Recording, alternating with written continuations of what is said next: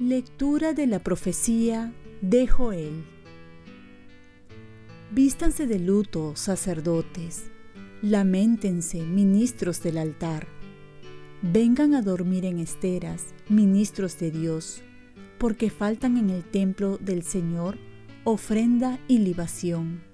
Proclamen el ayuno, convoquen la asamblea, reúnan a los ancianos, a todos los habitantes de la tierra en el templo del Señor, nuestro Dios, y clamen al Señor.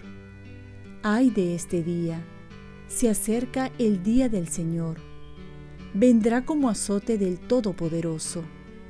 Toquen la trompeta en Sión, griten en mi monte santo, tiemblen los habitantes del país, que viene, ya está cerca, el día del Señor. Día de oscuridad y tinieblas, día de nubarrones y densa niebla.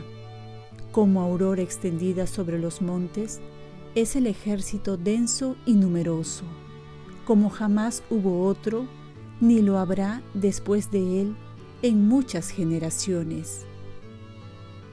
Palabra de Dios. Salmo responsorial. El Señor juzgará el orbe con justicia. Te doy gracias, Señor, de todo corazón, proclamando todas tus maravillas. Me alegro y exulto contigo, y toco en honor de tu nombre, oh Altísimo. El Señor juzgará el orbe con justicia. Reprendiste a los pueblos, destruiste al impío y borraste para siempre su apellido. Los pueblos se han hundido en la fosa que hicieron, su pie quedó prendido en la red que escondieron. El Señor juzgará el orbe con justicia.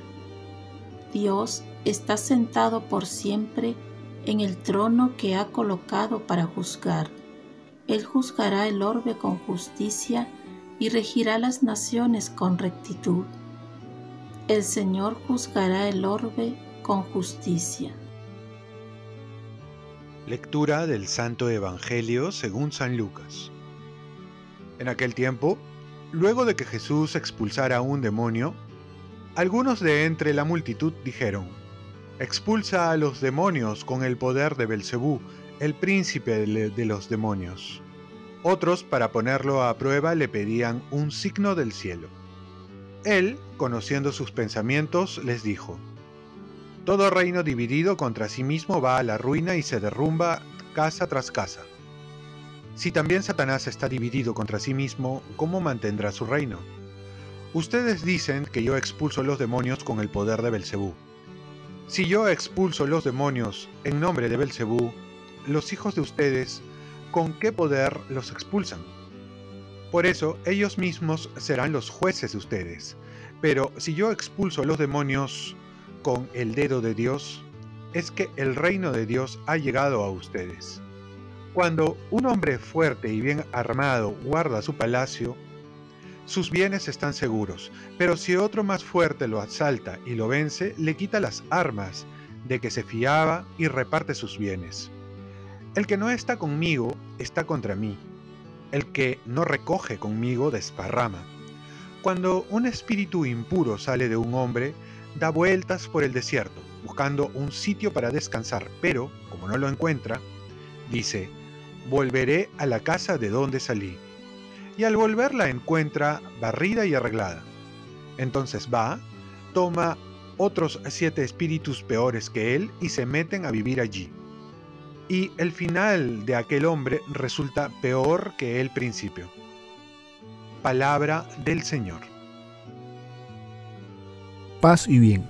La mejor táctica del maligno es hacernos creer que no existe. Nada es peor en un combate que no ser consciente del poder del adversario. Y es que no se habla del demonio, pero sí se le promociona en las películas de terror, en ideologías, en la corrupción en diferentes sitios. La mejor táctica del enemigo es creer o hacernos creer que no hay enemigo. entonces puede hacer y deshacer. No se trata tampoco de ver demonios en todo lado, pero sí de estar consciente de esta frase bíblica, el demonio anda como león rugiente buscando a quien devorar. La buena noticia es que Jesús es más poderoso que todos los demonios juntos porque es Dios. Se demuestra el poder de Jesús como superior cuando los expulsa, aunque tampoco hay que esperar o invitarlos a que entren en nuestras vidas. Adicionalmente, Jesús dice que cuando un demonio sale de un hombre y lo dejan, al volver viene con más demonios a destruir peor que la primera vez. Es decir, no hay que confiarse. Muchas veces pensamos que por vencer la tentación una o más veces ya hemos vencido para siempre. Por otro lado, San Ignacio Loyola nos dice en sus ejercicios espirituales que hay que tener en cuenta nuestros puntos débiles. Conocerlos es un gran paso, no para lamentarnos, sino para estar al cuidado, pues conociéndonos y conociendo al enemigo, vamos a saber por dónde nos ataca. Y generalmente son por los puntos débiles que todos tenemos. Es bueno salir airoso de la tentación siempre y cuando conozcamos al enemigo y también nos conozcamos a nosotros. Y si hemos caído en la tentación del maligno, aprendamos a no volver a caer, más que a lamentarnos. Para lograr esto, no nos podemos confiar en nuestra fuerza, sino recurrir a la fuerza de Dios que viene por los sacramentos, la oración, y que nos ha de llevar a asemejarnos a Jesús, que no solo expulsa a los demonios, sino que libera a los hombres para devolverles su dignidad.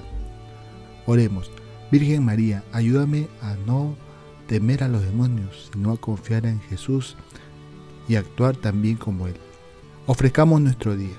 Dios Padre nuestro, yo te ofrezco toda mi jornada, en unión con el corazón de tu Hijo Jesucristo, que siga ofreciéndose a ti en la Eucaristía para la salvación del mundo que el Espíritu Santo sea mi guía y mi fuerza en este día para ser testigo de tu amor. Con María, la Madre del Señor y de la Iglesia, te pido por las intenciones del Papa.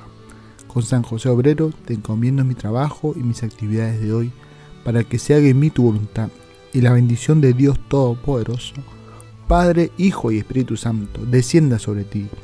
Cuenta con mis oraciones que yo cuento con las tuyas y que tengas un santo día.